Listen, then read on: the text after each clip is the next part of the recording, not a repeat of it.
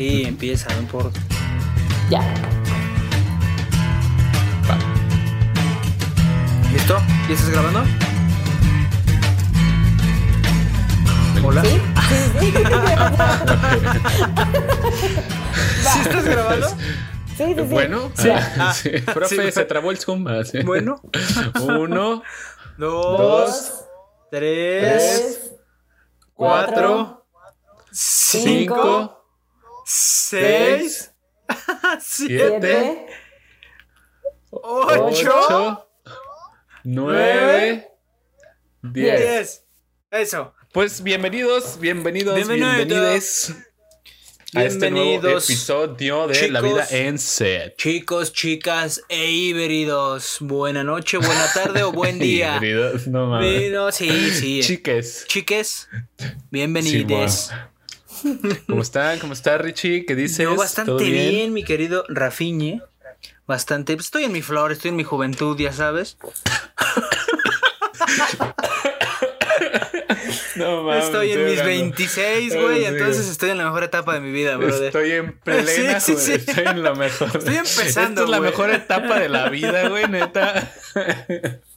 Es Tener 16 pesos en la cuenta de Santander es la mejor etapa de la de vida. universitario, güey, que todavía Sí, güey.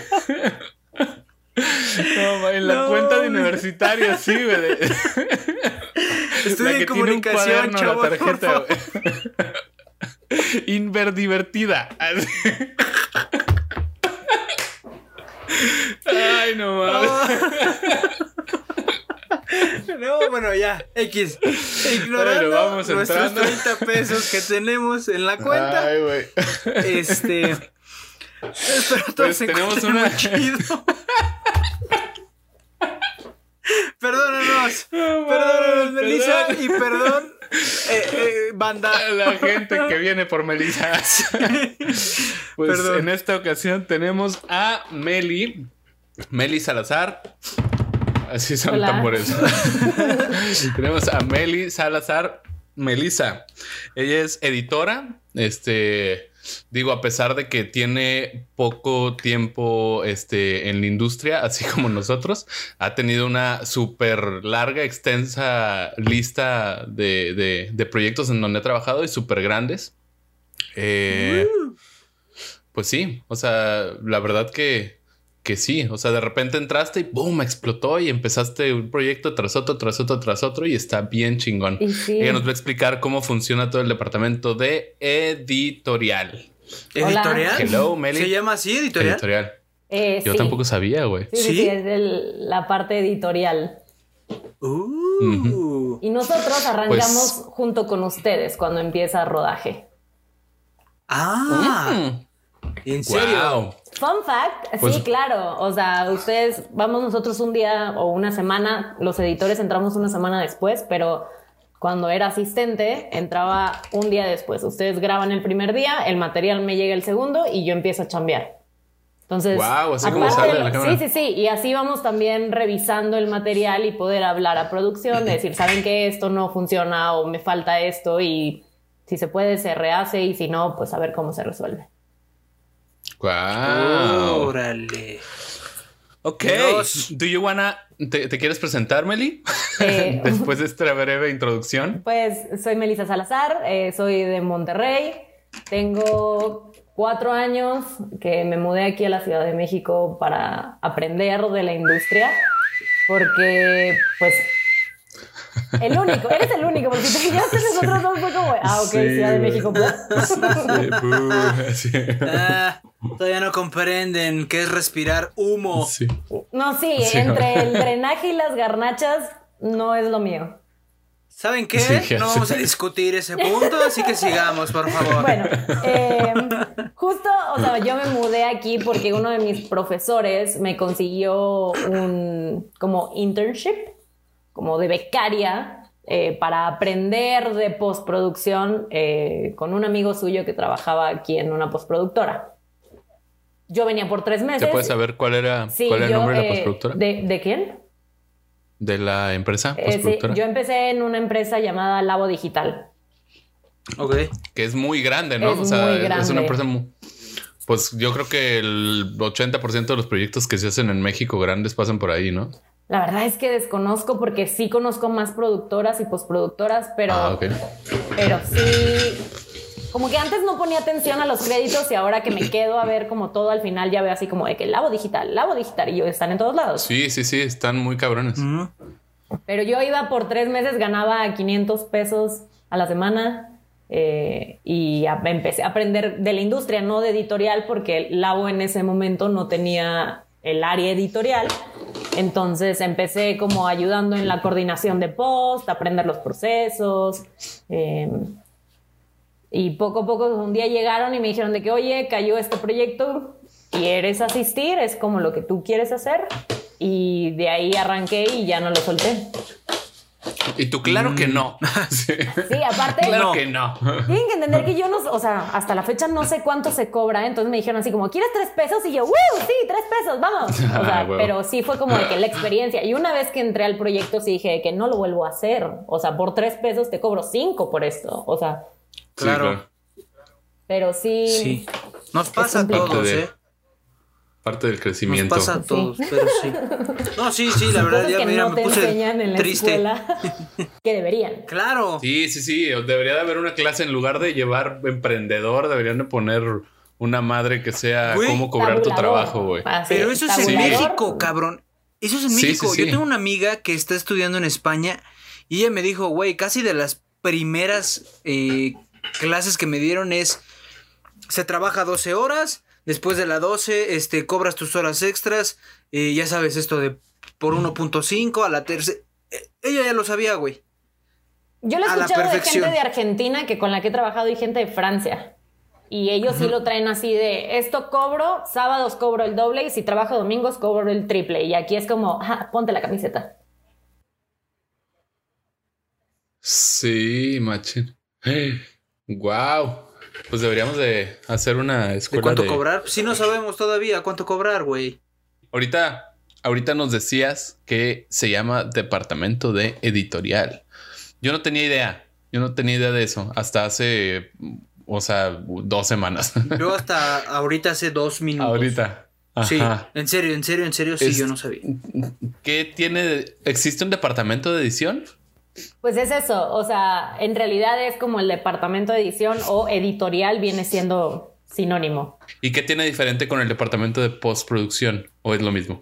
No, no, no, no, no, no. Eh, edición va antes y una vez que se cierre un corte, lo que haces es sacar los XMLs, que son los archivos eh, donde contiene toda la información de cómo se ve el corte, EDLs, OMFs que van para sonido, AFs, archivos que contienen todo el timeline o uh, cómo se ve el capítulo y lo pasas, porque nosotros trabajamos con dailies o con transcodes, que lo que ustedes graban en 4K hacen, eh, lo convierten en un archivo un poco más pequeño para que nosotros podamos trabajar y que sea un poco más manejable y no se nos atore la computadora. Entonces, una vez que llegan los dailies, este, lo que hay que hacer, una vez, o sea, se grabó en 4K, lo pasamos a chiquito y una vez que está el corte, ahora sí hay que volverlo a pasar a grande. Y eso es- de eso se encarga el, el equipo de post. Todo lo de postproducción pasa a imagen, a que lo vuelven a calcar, eh, pasa para VFX, pasa para sonido, pasa para música y todo lo que viene después, subtítulos y todo lo demás. Pero lo primero es armar el corte y eso se hace en edición. Mm. Pues sí, uno a grandes rasgos siempre lo ve como pre-producción y post, ¿no? Y, y cuando en realidad, pues post es, es otra cosa ajena a, a- a la edición, ¿no? O sea, es sí somos como parte, el corte fino, pero finísimo. estamos entre Ajá. producción y postproducción porque vamos de la mano. O sea, no estamos ahí con ustedes, pero sí vamos trabajando a la par por si cualquier cosa. Muchas veces nos ha pasado que ves el material y dices que no funciona y hay que reshutearlo o sabes que me hace falta esto Claro. y hay que volver a hacer otras cosas para que esto quede bien o te dicen al final del rodaje vemos a ver si hay tiempo. Este, pero Sí, entonces editorial sería un departamento un poquito más pegado, o más como de la mano de la gente de la producción, ¿no? O sea, los que están en set. sí, Podría Sí, decirse. sí, sí, estamos más pegados a producción que a postproducción, porque al final nosotros con postproducción les pasamos todos los archivos de, bueno, ya acabé, vas.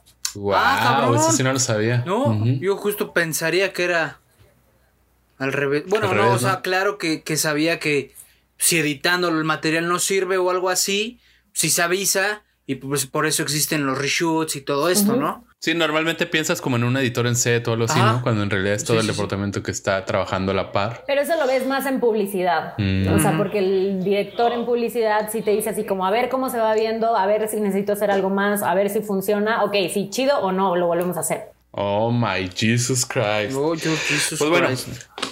Platícanos sobre ti. ¿Cómo empezaste? Eh, tenía un profesor en el TEC, Mario, que era mi profesor de cinefoto y él sabía de mi interés por la edición. Eh, yo no estudié en una escuela de cine, yo estudié en el TEC, que te dan como ¿Qué estudiaste? comunicación y medios digitales.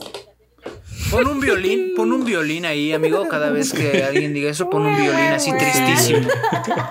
Sí, así una cosa así que diga chale, güey. Sí, es muy triste, pero en realidad déjame te digo por qué estudié comunicación. Yo no quería estudiar, yo quería entrenar por Como siempre. todos. O sea, yo quería dedicarme al deporte. Pero como me dieron la beca en el TEC, mis papás querían así que saliera del TEC porque toda mi familia había salido del TEC, busqué una carrera que no tuviera matemáticas y pues esa fue la elegida. 97% de los, de los egresados de Y comunicación. lo peor es que sí hubo matemática. ¿no? Sí, pero llevabas una clase de mate. Y esa clase de mate la maestra me pasó porque ya no me quería ver la cara. Entonces, para mí fue como no lleve mate. Muy bien. Oh my Jesus Muy Christ. bien. Sí, maestra. Qué suerte. Aquí estoy, mira. Sin mates. Mira hasta dónde he llegado. Y mi Apple, y mi Apple Watch divide la cuenta, ¿eh? Lero, Sí, bueno. lero. Mira todo lo que hace Siri. Sí, güey. Es más útil que tú. Digo, o sea, Sí, que- mi profesor sabía de mi interés por la edición y me dijo, ¿sabes qué? Yo tengo un amigo que trabaja en Labo Digital eh, y pues ve a hacer como una entrevista para ver si puedes estar como de becaria, aprendes ahí un poco y luego pues ya ves a qué te quieres dedicar. Y ya, pues sí. Fui a la entrevista, todo bien, me dijeron pues no tenemos área editorial, pero ¿qué te parece si vienes por tres meses? Este, para que aprendas como de las diferentes áreas, a ver si algo te interesa y, y pues luego vemos qué onda, ¿no? Pues qué chidos. Qué buena onda. Sí, sí, sí. Este, digo, ya después me dijeron así como, no te podemos pagar, te podemos dar 500 pesos a la semana. Y yo así como, no me importa, lo que quiero es aprender. Yo iba, estaba recién graduada, o sea, yo me gradué en Sí. mayo, en junio tuve la entrevista y a finales de julio yo ya estaba aquí. Entonces, Ah, como bueno, que sí, fue sí, todo súper. súper express, entonces no me tuve que preocupar así como esta crisis existencial de graduado, de, "Ay, ¿qué voy a hacer con mi vida? O sea, para mí fue como, pim, pum, pam, ya, te vas. Yo nada más venía por tres meses. Este, y no sé si el deporte me dio como las herramientas también para impresionar a la gente con que podía hacer muchas cosas. Bueno, entre el deporte y el TEC, que llevaba 50 materias. Este, y entonces estaba como Puta, sí. entre aquí y acá, y yo puedo, y yo ayudo, esto y lo otro, que me dijeron de que tú de aquí no te vas. Muy proactiva, ¿no? Ajá, y pasando los tres meses, cayó la suerte de que empieza Netflix eh, a entrar a la empresa y me dicen de que, oye, va a entrar una serie, es un spin-off, no sé si conoces Club de Cuervos, pero es un spin-off de esta serie, se va a llamar La balada de Hugo Sánchez y pues queremos saber si te interesaría ser la asistente editorial. Y yo ni siquiera pregunté cuánto me iban a pagar, fue así como, sí, esto es lo que quiero, Sí, o sea, quiero aprender. Me dieron un curso intensivo de cuatro días, así como de cómo usar Avid. Y, y pues ya, de ahí empecé. Obviamente tuve mis deslices ahí donde yo no sabía nada y no tenía nadie Claro. quien preguntarle porque Ahorita nos cuentas, no, por había, favor. porque no había nadie, o sea, no existía un equipo editorial, entonces, pues entre Google y picándole a ver a dónde, Hola, amigos de YouTube. sí, sí, sí, literalmente, de cómo paso un XML, cómo hago esto, porque pues, Claro. o sea, sí tenía mi libreta de apuntes, pero pues hay cosas que se van dando en la marcha. No, y aparte de eso, en la clase de edición nunca lo es. O sea, en la clase de edición ves como cosas de nada. No, yo no llevé O sea, clase de edición, o sea, yo no sabía nada del editorial. A mí me gustaba por los proyectos que hice en la escuela, que dije que esto es lo que quiero. O sea, de hecho, mi llegada a la edición fue porque en un proyecto de documental, la chava que iba a editar eh, se embarazó y me dijo, no voy a estar cuando caiga el proceso, entonces pues alguien tenía que salir a rifarse por el equipo y pues esa fui yo. No manches. Y ahí fue... En, en el de Johan. Ajá, en el de Johan. Eh, la chava dijo, o sea, yo iba a dirigir porque yo tenía la idea de qué era lo que quería contar. Yo, eh, pues Johan era mi amigo, bueno, es mi amigo, yo quería contar esta historia eh, y, pues no había alguien que editara. Entonces, pues ahí a los madrazos viendo cómo le hacíamos y no siento que nos quedó tan mal porque para hacer mi primer encuentro con la edición, pero de ahí fue donde dije, yo tengo el poder de contar las cosas y esto es lo que quiero hacer. Sí, no es un punto de vista súper diferente, sí, ¿no? Sí, sí, sí. o sea, digo, voy de la mano con dirección, pero en mis manos está contar la historia. No, sí, aparte es bien diferente porque no, no, no, es un punto de vista sesgado. Luego a mí me pasa que cuando edito mis proyectos, pues llego y yo como fotógrafo quiero, pues quiero poner todos los shots porque se ven bien bonitos, cuando en realidad pues uno se encariña con el shot y pues el shot no está contando nada en lo que, estás poniendo, ¿no? Y ahí es donde se necesita un ojo completamente ajeno a todo ese proceso para que te dé otro punto de vista, ¿no? lo que decías hace rato también lo hacemos. Creatividad. O sea, te enamoras, dices que este plano y llega otro con, o sea, tú ya estás como ciclado en esta escena, llega otro y te dice, este plano no funciona, va y tú, no, mi plano. Y claro, pues sí, sí, sí. Sí, o que llevas ya dos, tres horas, cuatro horas en la misma secuencia y dices, a ver, ya, respira, salte, oréate un rato, ¿no? Te quieres sacar los ojos. Ay. Ándale, sacar los ojos. Sácalos. Para los que no sepan, se le acaba de caer los lentes a Melissa. Pero ajá, así fue como llegué aquí a, la Ciudad de México, así fue como tuve mi primer proyecto y ya de ahí, la verdad es que conocían gente muy, muy chingona, todo es networking y echarle ganas y, pues aquí sigo, digo, ya llevo cuatro años en esta ciudad y... Uh. He tenido la fortuna de trabajar en, en grandes proyectos con gente muy, muy chida, de la que siempre aprendo, porque justo digo de que ¿Quién, ¿Qué me vas a enseñar? O sea, ya pasé por todos los problemas del mundo y, llega y ¡pum! ¿Cómo resuelvo esto? Y llega otro más grande, sí, ¿no? Sí, sí, sí. O sea, digo de que ya yo puedo con todo y pues no, no puedo con todo. Nunca vamos a poder con todo, pero... Sí puedo con todo, pero no con todo a la vez. Qué buena frase, la voy a enmarcar. Lo voy a poner así de... en mi refri. sí, lo voy a poner. En mi hielera. Sí, lo voy a poner así, güey, en el... en mi hielera. En mi hielera. Sí puedo con todas, pero no con todas a la vez. ¡Pum! Oye, ¿qué, es lo que más te gusta de, de, de, esta frase que acabas de ah, sí, no. ¿Qué es lo que más te gusta de editar? Esto, o sea, el saber que está en mis manos poder contar la historia y de las 500 mil formas que puedes contar la historia. O sea, es lo que te contaba hace rato, de, de entre más material tengo, más me da como esta boom de creatividad de cómo quiero contar la historia, porque con los mismos planos puedo contar la historia de 50 formas distintas. Y así, o sea, y también parte de mi trabajo es poner el mood con efectos de sonido y con la música, y la música te cambia todo. O sea, por más que una escena sea tensa, si yo le pongo música chistosa, pues no me va a crear eso. Entonces, e, este proceso de, de, estar pensando en cómo quiero contar las cosas y cómo me gustaría a mí ver o sea, si estoy, o sea, me pongo del lado del espectador de cómo quiero, o sea, cómo me gustaría a mí ver una serie. Entonces no quiero ver la cámara moviéndose 50 mil veces porque lo que va, a pasar es que me voy a marear y ya no voy a querer ver nada. Entonces trato de, buscar la forma de, de, contar mejor la historia o la escena o lo que sea que esté armando y que sea visualmente atractiva a mis ojos. Pero el que en mis manos esté como este, um, el poder hacerlo, el, poder contarlo, eso es lo que más me gusta. Ah, yo tengo una pregunta justo ahorita.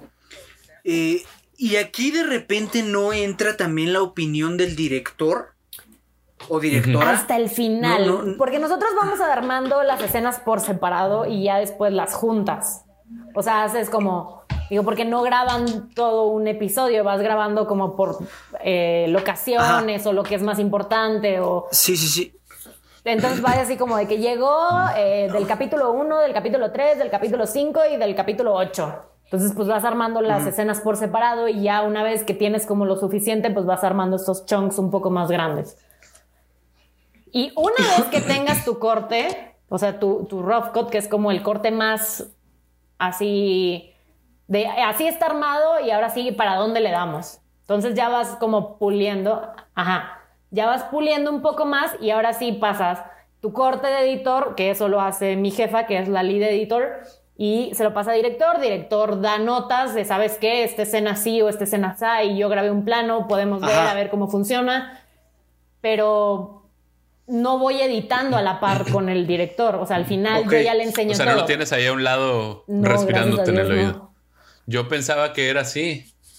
O sea, que el, dir- el director llegaba y te decía, ah, bueno, va, va a ir aquí y aquí y aquí. hay algo que se, que se llaman las copias de trabajo y si tienes como a la agencia que está ahí y al director y muchas veces como de que "Ah, quiero ir a hacer cambios y todas estas cosas, pero de verdad te tratan como operadora. Es como, a ver, dale tres cuadritos más. No, a ver, quítale uno. A ver, súmale dos. O sea, ya no te dejan a ti hacer creativo y es muy tedioso tenerlo aquí como, a ver, y si yo, ¿sabes qué? Entonces siéntate y hazlo tú. O sea, ¿para qué estoy aquí picándole?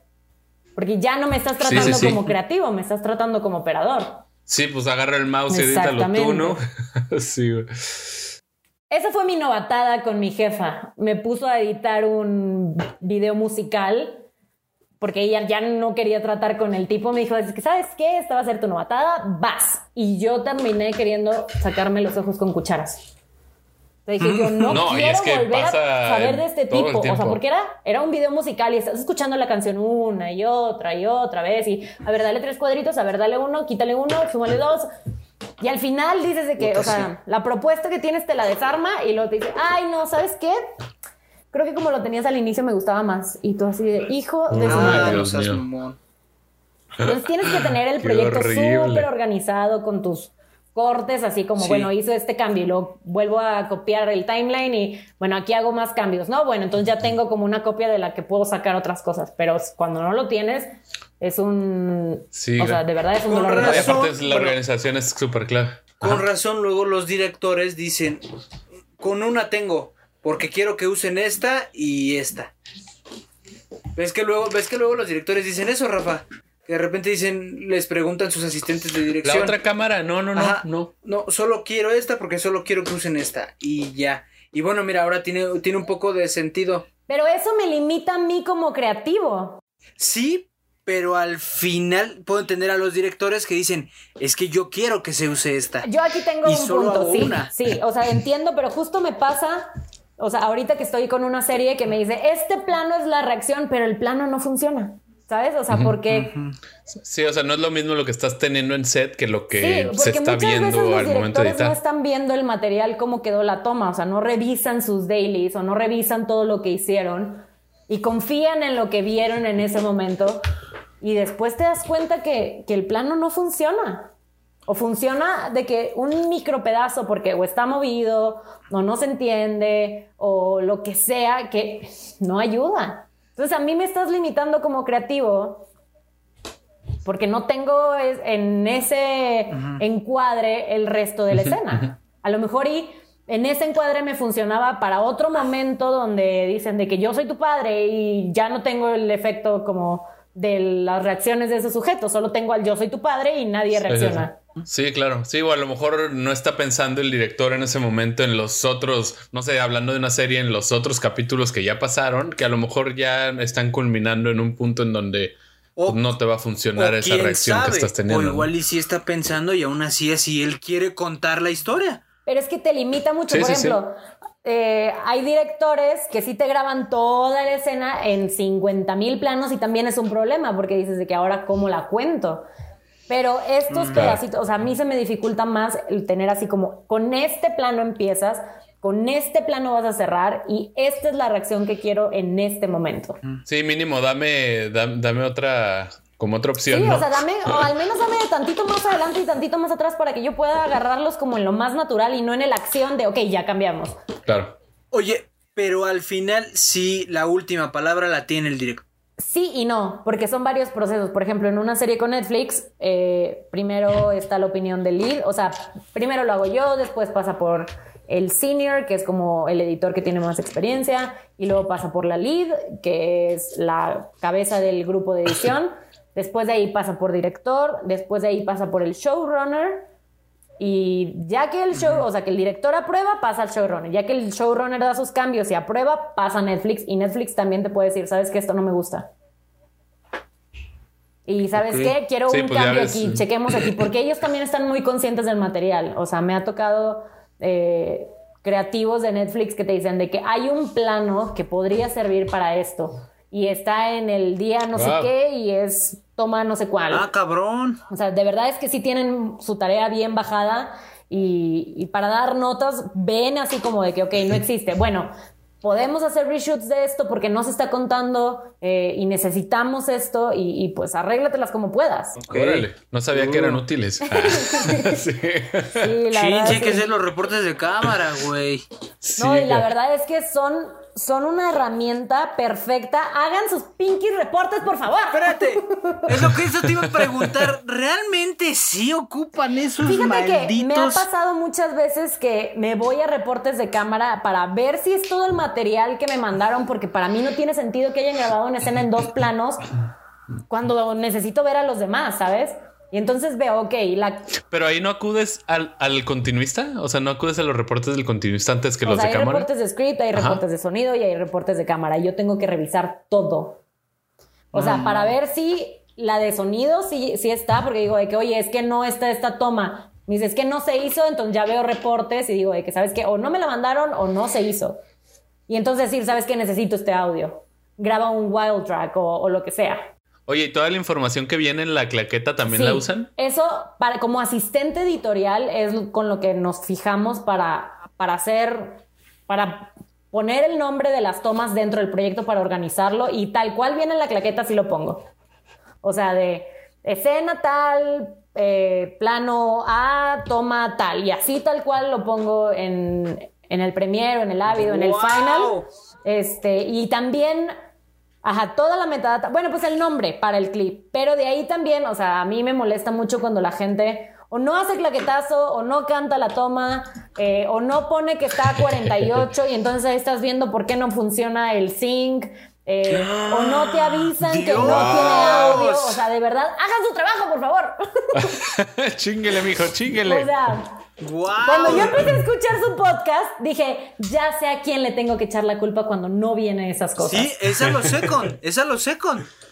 Second, I hate you. Dios mío, qué horror, Pero- qué feo. No, y te dice de que, o "Ah, sea, es bueno, que es, estamos es obvio aquí, que no la pizarra. podemos eh, a cantarla porque estamos así. ¿Qué te cuesta? O sea, si puedes gritarle que se calle, puedes cantar la toma. No, claro, no, Claro. eso sí. Pero, pero, por ejemplo, Rafa y yo que fuimos segundos en una serie y no sé si quemarnos, Rafa. Pero ves que había días Sí, donde, donde no, donde, de- donde decíamos, puta madre, los reportes de cámara, güey. Sí, sí, sí. Y me acuerdo que decíamos, güey, pues realmente, por ejemplo, o sea. ah, No tú-. Tú, acabas de decir como cosas y dices, bueno, a lo mejor en esas cosas no, no la regábamos tanto. Pero por ejemplo, en lo que sí, ¿te acuerdas, Rafa, que era, ¿qué lente usamos? A mí no me importa que Pues tú, tenías, usaste. tú tenías el cerrado. Tú tenías el cerrado y yo el abierto. Pues pongámosle, pongámosle que tú tenías el 24 y tú el 85. Vámonos ya, chingues. Sí, o sea, todas esas cosas Sí. como tecnicismos del- de, los reportes, no. O sea, yo me fijo en el nombre del clip, eh, la tarjeta, cuántos clips se hicieron, a ver si tengo todo el material o hay veces que viene un clip corrupto y entonces como, oye, el nombre de este clip, chécame si es por los dailies o de verdad está corrupto desde set, o sea, Rayos. Claro. O sea, no estamos ni cerca de, de dejar los reportes de cámara atrás. no, please no lo hagan, No, o sea, sí, sí nos ayudan. No, no, y aparte, fuera de, o sea, en el set, a mí me ha pasado en la última película en donde estuve, en donde el fotógrafo de repente me volteaba y me decía, ¿qué pedo? Oye, escena tal, tal, tal. Y yo ahí aprendí a usar los camera logs, Ajá. que tiene mucho más información y ahí le ponía el, o sea, una descripción de la escena. De tal, llega tal personaje y hacía esto y esto. Y me preguntaba en chinga y sacaba mi librito del camera log y me ponía a checar cuál escena era porque el, el fotógrafo lo quería en corto, güey. O sea, y no, no, no quería esperarse a llegar con el continuista y preguntarle al continuista que era su chamba. O sea, era en corto preguntarme a mí, güey. Entonces ahí me obligué a usar los camera logs, güey. Oh. Pero, Pero no, eso que haces tú A mí- no los hace Sí, es Script. horrible. O sea, Script lleva este. Sí, pues es que él es donde tiene toda la información. esa como breve resumen de la escena nosotros también nos Ajá, ayuda ajá. un chorro. pero eso para nosotros lo hace Script. Justo te iba a preguntar, como, ¿qué, qué prácticas buenas de otros departamentos te han ayudado en tu chamba? O sea, algo que tanto en series como en películas como en publicidad, para nosotros los reportes es para saber también el director qué escena es la que más le gusta. O sea, nosotros marcamos la que es buena, la que puede funcionar o la que simplemente pues no funciona. Entonces ahí va como, ok, esta es la buena, pero, pues esta es la mejor, pero en la buena hay una reacción que me funciona, no es que sea inútil. Entonces tenemos que ver todo el material y, ver cómo es la mejor manera de, contarlo. O sea, no nada más es como, ah, bueno, todas las buenas. O sea, para nosotros sí es muy importante saber cuál es la mejor, cuál es la que a dirección le gusta, porque también te dice después el director, oye, es que yo grabé una que marqué como buena, pero no era la mejor y había un pedacito que funcionaba, entonces te va súper rápido, ok, esta es la buena, esta no es la mejor, pero aquí hay un pedazo, ok, ya sé. En vez de, ah, el clip, no sé qué, o sea, para nosotros eso es irrelevante. Pero lo de la claqueta es súper importante, sobre todo para asistencia.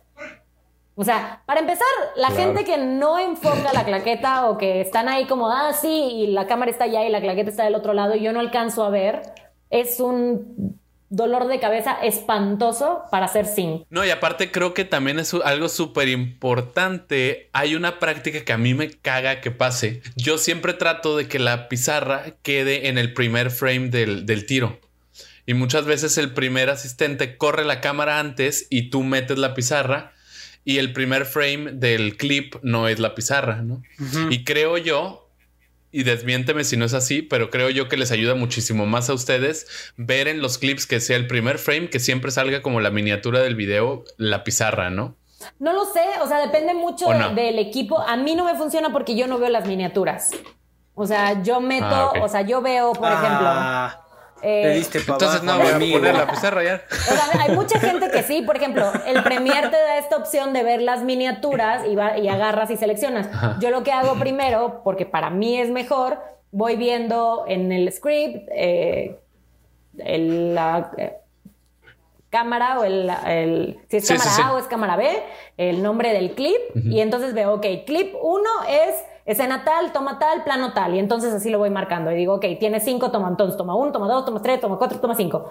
Y ya una vez que lo tengo en el timeline, o sea, agarro para, ya, o sea, si no viene con el timecode para poder hacer el sync automático y lo tengo que hacer a ojo o arreglarlo, sí nos ayuda a ver la claqueta, pero que, o sea, con que se vea. Dame dos segundos con que se vea la claqueta y pueda entender bien lo que dice, con eso me basta pero está de noche, usan oh plaquetitos de ese tamaño, así súper lejos y hacen así, eso, o sea. Eso es algo que sí nos enseñan, bueno, que, que, buenos maestros, pues te dicen, a ver, cabrón, ya, ok, ya, ya sabes eh, ser second, bueno, ahora te vamos a enseñar a, dar pizarra.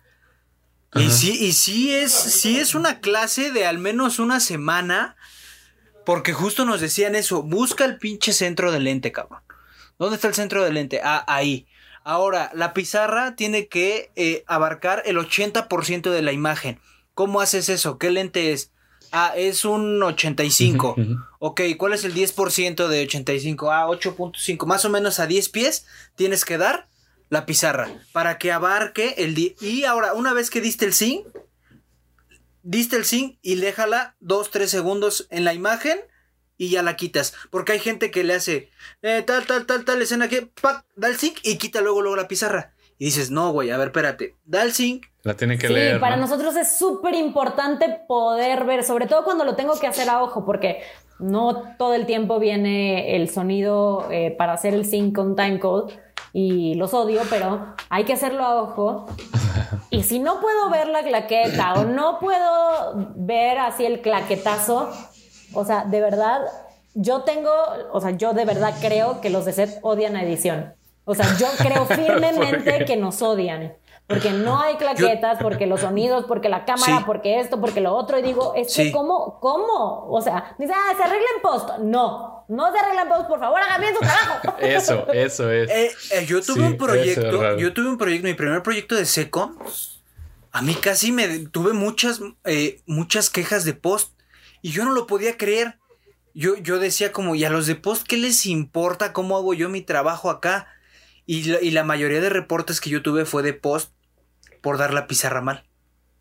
Es que sí, o Ándele, sea, por prepotente, mamón. Yo, yo lo tuve por. Sí. Güey, pues yo no tenía ni idea, güey. Pero algo Pero que sí. la verdad es que nos falla como equipo de producción de, de una serie o de uno, es que no conoces al resto del equipo. O sea, yo no tengo idea Claro. quién carajos está haciendo la pizarra, o quién está en cámara, o quién está en vestuario.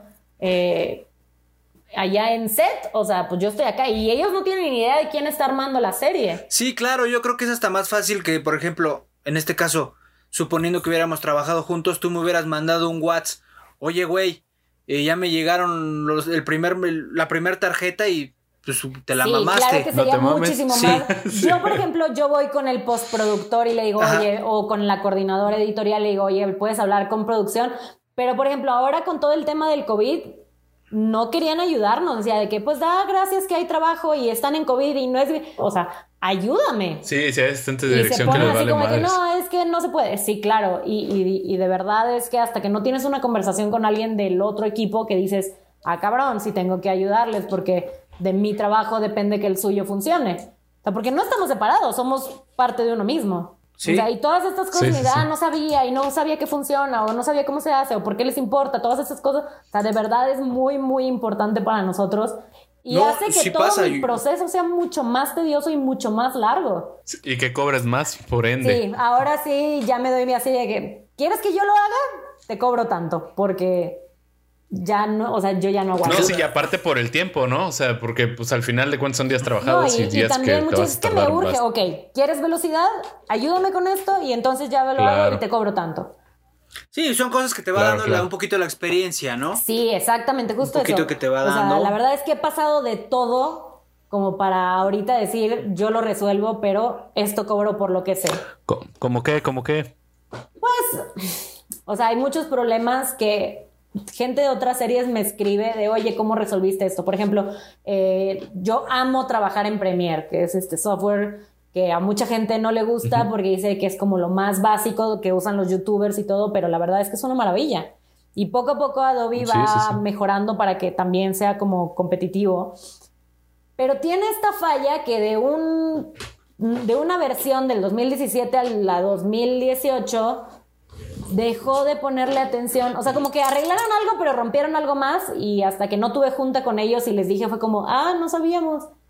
Este, pero justo es esta No cosa, por ejemplo, el, el entregar el archivo de sonido para la gente de sonido. O sea, yo tengo que, para empezar, o sea, si estoy usando multicámaras, que es este archivo donde tengo cámara A y cámara B simultáneamente, y yo nada más tengo que picarle una cosita para cambiar de A a B, de la misma toma, Uh, eh, necesito como hacer un flatten, que es, eh, nada más se va a quedar la toma que estoy viendo, quitar el sonido para que ya no se desmadre y ahora sí sacar una AF. Pero son cosas que tuvimos que ir investigando como equipo eh, el año, hace dos años, que empezamos una serie porque no teníamos idea de cómo sacarlo. O sea, hacíamos un workaround, un workflow muy grande de, ok, saco y luego de ahí lo paso y entonces bajo la versión 2017 porque ahí sí se puede, pero no puedo ver imagen, entonces lo saco de aquí y, o sea, de verdad nos tardamos fácil una hora más en sacar todo que si Premiere arreglara ese problema que tiene. Qué Sí, chinga. pero ese tipo de cosas las resolvimos No nosotros como equipo y luego vienen los demás a preguntarnos de, oigan, supimos que arreglaron esto, ¿cómo lo hacen? Y Ya, pues, una me comidita. siento- es que sí, a veces sí. Sí. digo así como, o sea, es que yo sí me estuve fregando, investigando para que tú nada más vengas así como, dime cómo, pero a la vez digo, si yo tengo algún problema, a mí sí me gustaría que me ayudaran. Entonces como, claro. Sí, Bueno, claro. por eso es lo normal, lo normal es, bueno, pues mochilas con una comidita, brother. O sea, sí te enseño, pero como nos dicen a nosotros en el set, ¿no, Rafa? No, ¿cómo nos dicen en el set? ¿Cómo nos dicen? Bueno, las, las clases son los sábados con una chela en la mano. No, y por y obvio, ejemplo, el una- que quiere aprender, paga la chela. Una de mis compañeras de equipo, bueno, de la última serie en la que trabajé, se fue a otro país a trabajar y me escribía, oye, ¿cómo hacemos esto? Y ya le, o sea, llegó un punto donde le dije, te voy a cobrar por darte un buen workflow, pero te va a servir y vas a dejar de estar preocupándote por si hicieron o no hicieron y por qué hacen y por qué no funciona. No, es que el postproductor no quiere. Le digo, ah, bueno, pues entonces síganse peleando ya ustedes. Le dije, pero no te puedo ayudar, o sea, es, es Claro, complicado. O sea, Es tu tiempo también, pero. Sí. Pero sí, siempre se puede ayudar Sí, un poquito, o sea, ¿no? sí te ayudo, pero cuando tienen otro tipo de workflow, como Ay, que dices, Rafa es no- tan bueno. ¿Qué, güey? Pero sí, o sea, la verdad Rafa, es que deja sí. de Por ser tan bueno, güey. Por eso hacemos el podcast, O sea, sí le pagaste al. Tec de Monterrey una empresa millonaria porque te enseñara a nada, te brother. enseñara nada. Y a tu compa no le Sí. puedes pagar para que. O sea, de verdad, brother. Qué horror, güey. No, güey, pero ¿por qué pagarle a tu compa, güey? Güey, Tu pinche mente está aquí, brother. Tienes que ver más allá, ¿eh? Mentalidad de Visión, tiburón, Rafa, papi. le está faltando visión. Pero es avaricia, güey. El- Es como ese meme de ya, ya vine a trabajar y me senté, lo demás es avaricia. Sí, ya no chingue. Ok, ya me levanté temprano y me senté en mi escritorio, lo demás Sí. es avaricia. Y me bañé. Simón. Oye, este, te iba a preguntar, bueno, creo que ya, ya, ya quedó medio claro en varios ejemplos que diste, pero este, ¿cómo, cómo es la, la escalera de, del departamento de editorial? O sea, dices que hay un lead editor como... Sí, que es el, ajá, es la cabeza del departamento. Y luego están los seniors, que son los editores con más experiencia, pero que no están a cargo del equipo. Eh, luego están puesto como el mío ahorita, que es editor junior, eh, que Ok. sí hay, o sea, sí es como editor, pero sabes que tiene menos experiencia y que hay, hay que darle un poco más de feedback. Digo, hay escenas que sí funcionan y, ah, o sea, ayudo más que nada a sacar como todo más rápido porque ellos están armando como el episodio y dándole más forma. Este, abajo de mí están los asistentes y ya básicamente, o sea, tenemos un coordinador editorial que va de la mano con el lead, que es eh, como este puente entre la producción y el equipo, que se encarga de que no nos falte nada y que tengamos todo para poder hacer bien nuestro trabajo. Entonces llega el proyecto desde el set y el asistente es el que se pone a sincronizar Así todo. es.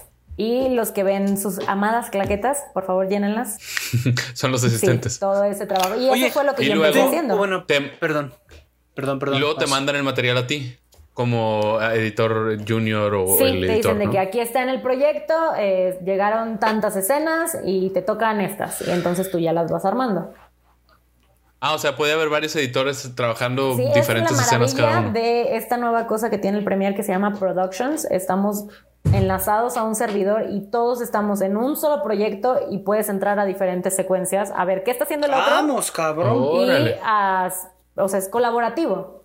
Entonces, mientras yo estoy en la escena Como 1, 2 y Google 3, Docs. el otro Es- está en O sea, en 4, tiempo 5 y real. 6. Sí, claro, claro. De hecho, si yo, si yo le digo de que, oye, puedes checar esto y me dice, oye, checa, abre un poquito más aquí, yo le doy save, él le da refresh eh, y se actualiza ahí y ya lo puede ver. De que, ah, no, sí, ya quedó.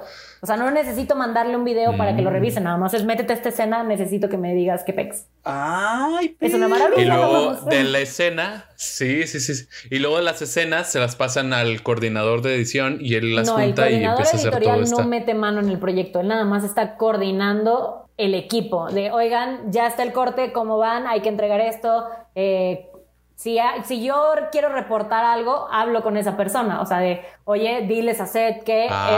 esto, eh, oigan, tenemos un clip corrupto. eh, sonido llegó, no llegó, oigan, ¿qué onda con esto? Dirección dijo algo, sabemos algo de script, ¿dónde están los reportes? Esa es nuestra comunicación con él. En vez de yo ir a hablar con los de set, ella o esta persona se encarga de pasar como todas puente. nuestras quejas, exactamente. Y también O sea, de el editor, por- editor es el que hace todo eso. Exactamente. O sea, el que junta las escenas. Ajá. O sea, yo, por ejemplo, ahorita todos hicimos prearmados de las escenas y luego yo me encargo como de juntarlo. Le digo, ok, ya tengo como el inicio, el clímax y el final eh, separado y ahora sí, ármalo todo y dale más forma. Y entonces ya el editor va viendo cada escena de cómo podemos mejorar, la música. O sea, yo hago como mi intento de musicalizar, que es algo que de verdad odio, pero es parte de... Este, y pues al final él va viendo y me dice, ¿sabes qué? Esta escena te quedó muy chida, ¿sabes qué? Aquí te faltó esto y así también es la forma en la que voy aprendiendo. Órale. ¿Y cómo, cómo es ese intento de musicalizar? Ay, es que, mira, todas las escenas llevan... Canto, así. no, claro que no. Está Mira, yo el canto, así. diseñador de música o el supervisor eh, musical te van enviando como las canciones originales o las que pueden licenciar para que uses. pero tienes que saber qué mood necesita tu escena. O sea, si es eh, una escena romántica, pues tienes que buscar lo que le quede perfecto para este beso apasionado que se están dando. No lo puedo dejar nada más ahí desnudo mientras escucha cómo chacualean las bocas de... O sea, tengo que ponerle este mood y crear este ambiente porque la edición cambia una vez que le pones la música. O sea, vas con los beats, eh, con el mood o tiene este riser de, tensión y entonces ahí es donde tiene que ir la parte más tensionante porque va creciendo la música y no puede ir un plano todo como en un plano abierto. Claro. O sea, necesito esta... ¡Ay, cabrón! Que es, que es justo lo que yo le comentaba a Chubaca cuando nos hablaba del diseño sonoro, que, o sea, a mí se me hace muy cabrón el, el o sea, el editar sin, sin esa música. O sea, luego yo acostumbrado a proyectos, pues obviamente míos, pues vas editando a la par con la música, ¿no? Y, vas más o menos haciendo los cortes al ritmo de la música y tratas de hacerlo como un poquito más, pues sí, como más rítmico, ¿no? Pero al momento de editar formal en una producción así, pues no tienes esa música hasta el momento que entra diseño sonoro. Sí y no, porque muchas veces y pues ya me respondiste esa duda. Eh, la música o tú bajas un template de esto es el mood que necesito, o sea, vas usando como samples de música y entonces ya le das una idea al diseñador sonoro de qué es lo que necesitas proyectar o sea... Sí, claro, nos decía Chubaca también que, luego hacen como covercitos de, esas piezas que ponen porque pues le gustó mucho al director y, es, como, se recrea como ese mood. De, de, lo que se puso porque ayuda a la escena y más o menos vas viendo. O sea, si vas de la mano, si tienes que ponerle música porque no puedes vender un proyecto, o sea, un capítulo a Netflix si no está vestido. No se va a ver igual. O sea, si no tiene efectos de sonido, o sea, ya llegó un mensaje, pero no se escucha nada y, o sea, es como ni siquiera la vibración. Hasta te brinca, dices como de que, ay, esto está desnudo, necesitamos ponerle más cosas. Este, pero todo eso. O sea, no, es nada, más como una edición fría así de meter los clips, también ya sale bueno, vela y ya, a ver qué me dices. O sea, sí tienes que ir a buscar. Mm. Hay editores que no les gusta meterse tanto como en este diseño sonoro, pero entre más le metas, mejor puedes venderlo y posiblemente tengas menos cambios porque están viendo hacia dónde va. Claro, claro, claro. Que se enamoren desde el principio. Sí, y la verdad es que pues tú también estás enamorado porque ya lo viste y luego te cambian la música de, ay no, es que no me gusta esto y ponle algo más como así y pues tienes que cambiar la edición porque ya no queda con esto que estabas haciendo. Claro. ¡Wow! ¡Qué desmadre! ¿Qué es, lo, ¿Qué es lo peor que te ha pasado? en mi primer serie. Pues esto que les decía, de, yo no sabía, no tenía nadie a quien preguntarle, eran plataformas nuevas que nadie dentro de la empresa había usado. Y en uno de los cortes me dicen de que este es el corte, expórtalo, súbelo y lo mandas a Netflix. Ya sí, era un proceso que ya había hecho una o dos veces antes y me había salido muy bien, entonces estaba como un poco confiada. Y pues Melissa mandó un corte que no era. No, mames. a Netflix. Y entonces ya me iba, o sea, eran como las once y media de la noche, ya me iba y me habla el postproductor de, ¿qué acabas de hacer? Y yo, ah, así de, no, no sé de qué me hablas. Y me dice que el corte era este y subiste este. O sea, era un corte interno y lo mandaste a Netflix. Y lo único que pude hacer fue sentarme en las escaleras a llorar. Y me puse a llorar porque dije, o sea, no sabíamos si lo podíamos reemplazar, si lo mandaba y ya no lo habían visto, o decimos como, ah, perdón, este no era, era este, nuestra asistente es mensa, o sea, no, no tenía la menor idea de qué hacer y llegó así la coordinadora, el supervisor de post, el postproductor y todos así. O sea, yo era esta mocosa que acababa de entrar, tenía meses viviendo sola en la Ciudad de México después de estar con mis papás toda mi vida. Sin saber qué, o sea, era mi primera oportunidad.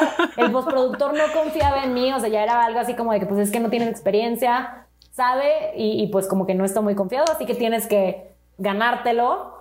Y ahora somos muy grandes amigos, pero pero pues en ese momento era de, me voy a quedar sin chamba, ¿sabes qué? O sea, ahorita agarro mis cosas y ya me largo a Monterrey. Sí, luego, luego te viene a la mente, ¿no? De, bueno, pues sí, estuvo chida la experiencia. No, y me puse a llorar y todos así de, deja de llorar, busca cómo resolverlo, no sé qué. Yo, es que, ¿qué hago? Lloré, lloré, lloré. O sea, de verdad ha sido de las peores cosas que viví. Vi- llegando aquí a la industria dije que no sirvo para esto. O sea, ¿cómo, voy, cómo, Sí. ¿cómo me voy a ganar al postproductor si acabo de enviar un corte que no era? Leer. O sea, de verdad, Yo. Sí, no. ¿Y cómo se resolvió? me lo volví a enviar. Y fue así como de que. No ajá, de este es el. O sea, con lo mismo que había enviado, de este es el corte, eh, a las 10, bla, bla, bla, listo, bye. Y lo último que vieron fue el último corte que llegó, no vieron uno anterior.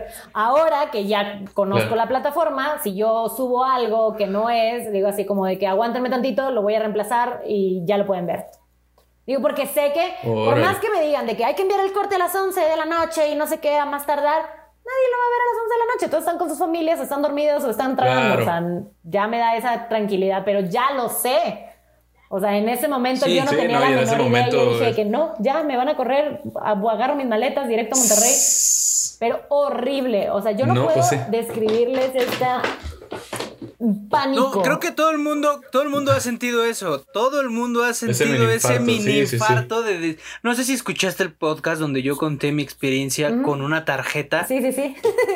Ese, esa sensación es Bueno, pero a Horrible. ti te ayudaron, ¿sabes? Así como de que déjame ver cómo hacemos. eh, Ajá. O sucedió algo. Sí, ah, como que es un Sí. ligero ¿Qué- apagón. qué está Un ligero apagón. Bajaron el switch y lo levantaron. Digo, o sea, tienes esta. mm, Esta ayuda de alguien más. Yo estaba, o sea, no había equipo editorial. ¿A quién carajos le preguntas? O sea, porque Sí. todos éramos Sí, sí, nuevos sí. en la plataforma. O sea, nadie había trabajado con las plataformas de Netflix. Entonces, nadie sabía qué hacer. O sea, así como de que, ah, ¿qué hacemos? Netflix es nuestro primer. O sea, yo estaba regándola Auxilia. en el primer proyecto de Netflix de la empresa. O sea, no solamente Claro. No, en la mames. serie, sino en el primer proyecto para que Netflix siguiera metiendo proyectos. Entonces dije Claro, que claro. yo, o sea, ya, bye. O sea, esto, esto no es Sí. para mí. Me Soy salí a la responsable de que dejaron sin trabajo a todos. No, y me dicen de que, bueno, ¿cómo lo arreglamos? No sé qué. Y yo, no sé, solo quiero llorar. déjalo. O sea, No me hables. Sí, no, me dijeron de que, pues, ¿sabes qué? Vuelven a exportar, lo volvemos a subir, no sé qué. Y ahorita es exactamente lo que hago. ¿Saben qué? Dame un segundo, lo tengo que volver a exportar, lo voy a volver a subir. Eh, y ya le digo de que una disculpa, esto y lo otro. Pero ya me siento con esa confianza después de cuatro años de estarla regando. No, y es que eh, yo creo que es lo que te da la experiencia, ¿no? Como poder mantener esa cabeza fría. O sea, luego, luego, por ejemplo, nosotros dices, o sea, no gano nada ir corriendo con el lente para poner la cámara si me estás. O sea, la, la producción no, no va a seguir sin el lente. Sí. Entonces, pues, tómate el tiempo, tienes algo carísimo en tus manos, pues hazlo. Es lo mismo con los proyectos, ¿no? Sí, o sea, sí, sí. pues aguanta.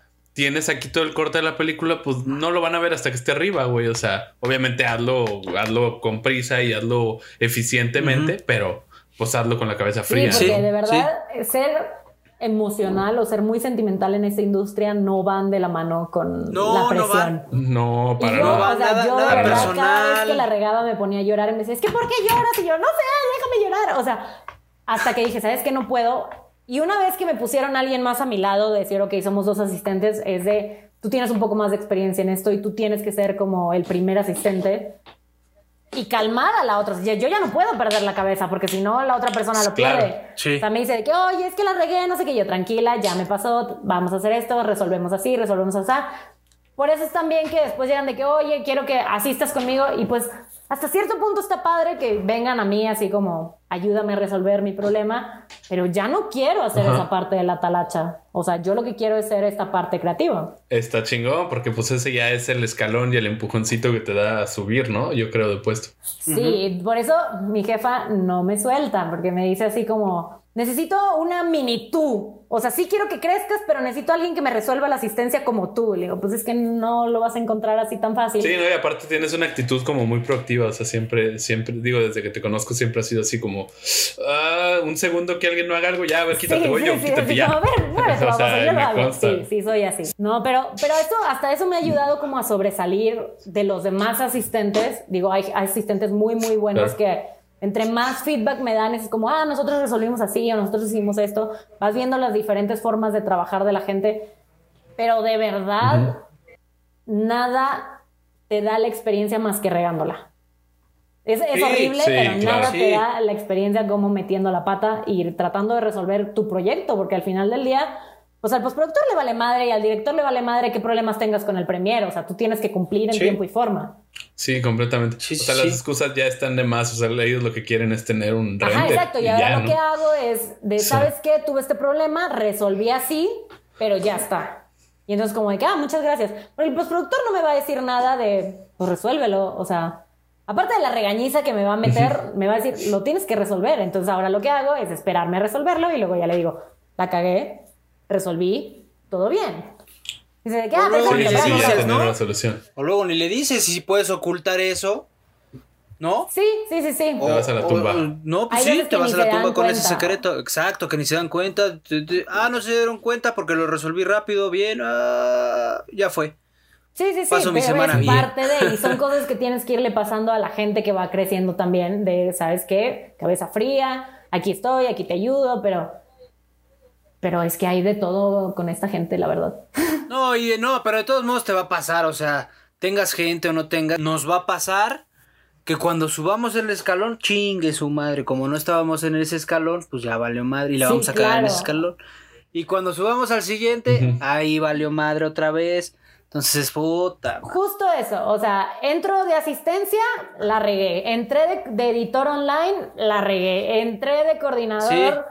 La regué. Ahora, en mi primer semana como editor junior me puse a llorar y así le hablé a un editor de no sirvo. O sea, esto no es para mí, no sé qué.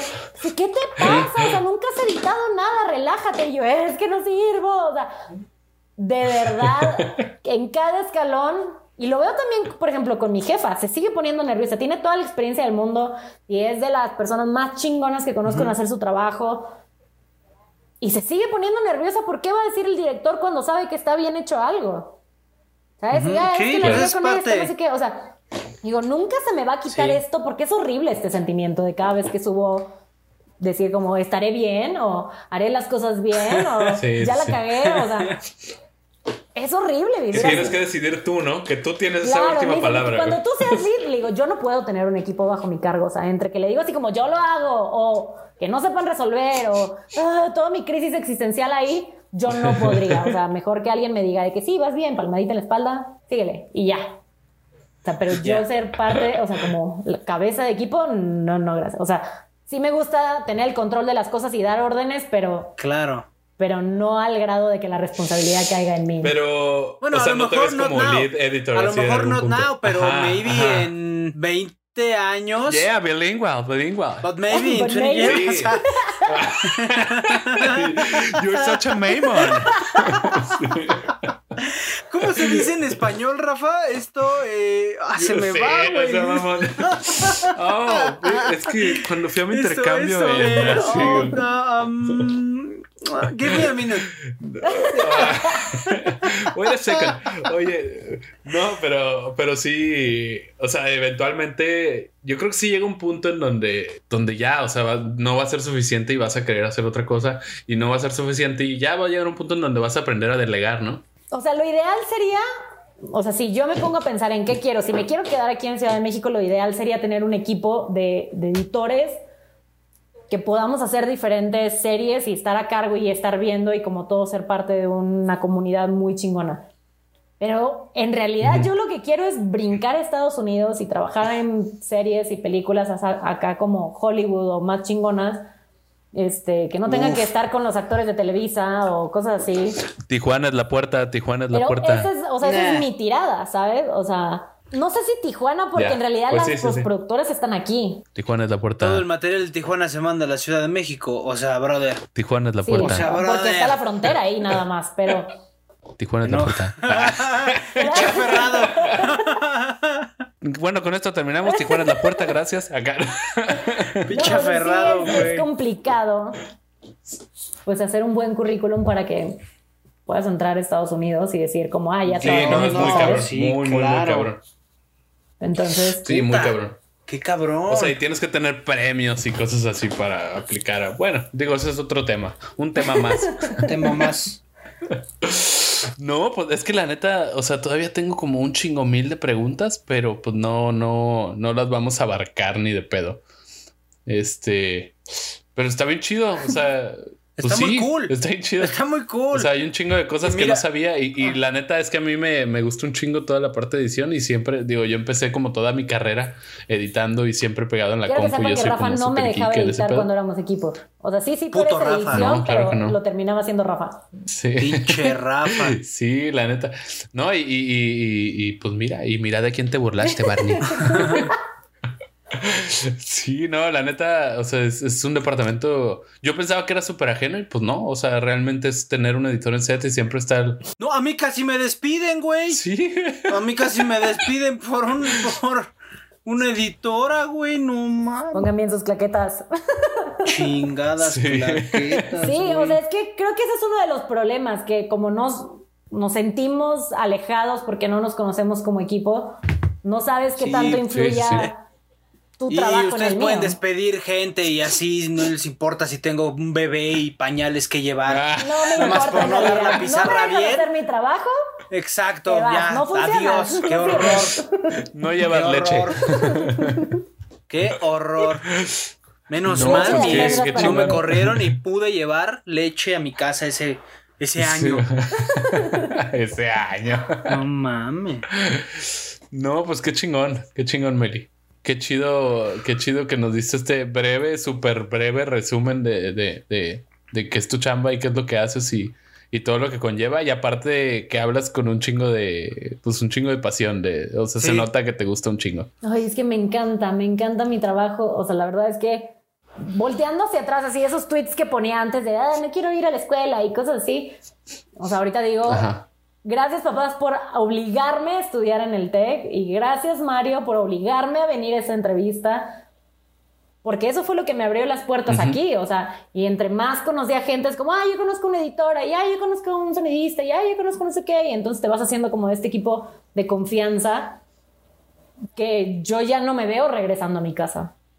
O sea, esto es lo que quiero. Aparte que estás en la gran ciudad, ¿no? Eh, ah. Te pones la puerta. Pero qué chido, qué chido que estuviste aquí con nosotros, qué chido que te tomaste el tiempo. Y pues, pues, quieren brincar a ojalá haya una Unidos, segunda edición. Tijuana es con la más puerta. dudas. Sí, Tijuana es la puerta. la puerta, Tijuana, Tijuana, Tijuana. Pero tristemente, No, sí, la este, industria ojalá- está aquí en Ciudad de México por ahora, entonces. Tijuana es la puerta. Aquí se filmó Titanic. Aférrate de ahí, amigo. Amárrate. Este, eh, ¿tienes algún eh, Instagram. ¿Quieres dar tu Instagram o algo Sí, así para que la gente te siga y te con pregunte doble cosas? E y con Y, Salazar. Nada más, así. Meli Salazar. En Muy bien, cualquier duda, En comentario, Instagram. aclaración. Mándele mensajes diciendo Tijuana es la puerta, por favor. Por favor. Invítenme a Tijuana, por favor. Sí. No está tan chido. Bueno, no, neta sí está chido. Pues al parecer Sí, es la puerta, chido. entonces tengo que ir para allá. Sí. No, y la verdad Está espero bueno, poder está bueno. colaborar con Qué ustedes bueno. en algún proyecto. Carla, si estás escuchando esto, Uh. también estás invitada. Este, Sí, Socia. Eh, creo que son de Te las saludos, cosas que tengo, que tengo así como de, de trabajar en un proyecto con, con ustedes. O sea, el saber que estaban como en Selena y que hay una de mis compañeras de equipo también estaba en Selena es así como, es muy posible, ya lo Sí, veo más es posible, no solamente en, en cosas de la escuela. O sea, ya, ya han pasado como cuatro o cinco años, entonces ya es hora, es hora. Me pasó con Omar, ¿sabes? Con, con Omar, Omar Soto. Este, Omar el Soto, no, no tú sé me estás faroleando, brother, que se llama Omar Soto, güey. Sí, güey, ¿por qué? es que tú albureas Sí. todo lo Síguele, albureable. güey. todo lo no albureable, No, güey. síguele, güey. no estoy entendiendo nada, pero ok. Ok, Omar Soto. No, ni yo nomás sé que lo, lo está alburando, güey. Ok, sí, Omar así de Soto. repente, pues él estuvo en Selena, editó diálogos y cosas así de Selena, creo. Y pues está bien bonito compartir créditos con tus compas. Es que sí. Ah, Menos con pinche Richie, me, me, van a hacer llorar. créditos. Tú andas de pinche ¿A ti qué voy a envidioso, güey. Tijuana es la puerta. No hacer bien las claquetas. Sí. ¡Ya no soy second! No te preocupes, yo me encargo. sí. El foquista no, no enfocó bien la Exacto, claqueta. no enfocó chingón. Dios mío. Pues, Meli, pues listo, muchas gracias. muchas, Muchas gracias. gracias Qué chingona plática. Estuvo muy, muy chingón. Muchas gracias. Informativa, muy chida. Yo soy Rafa. Quiroga. Por favor, síganme en Morales. mis redes sociales que se llaman... por favor, síganme. Este Yo, yo soy Rafa Quiroga. ¿Cómo es, cómo es mi Instagram? ¿Todo feo? A mi Instagram, Ricardo, arroba, eh, Ricardo, Es Ricardo 8395, tarado. Pinche arroba culero. No, el tuyo sí está feo, güey. Ya me tocaba. Arroba RQRGA, ese es de artista, güey. Ese es de verificada. pinche güey que tiene atorado algo, güey. Pero bueno, no. Tijuana es la puta. Sí, exacto. No sabe de dónde es este hermano, pero bueno. Pues listo. Muchas gracias. Este, los esperamos en el siguiente episodio. Gracias por estar aquí. Y adiós. Adiós, déjame. Déjame termino de grabar. Espérame.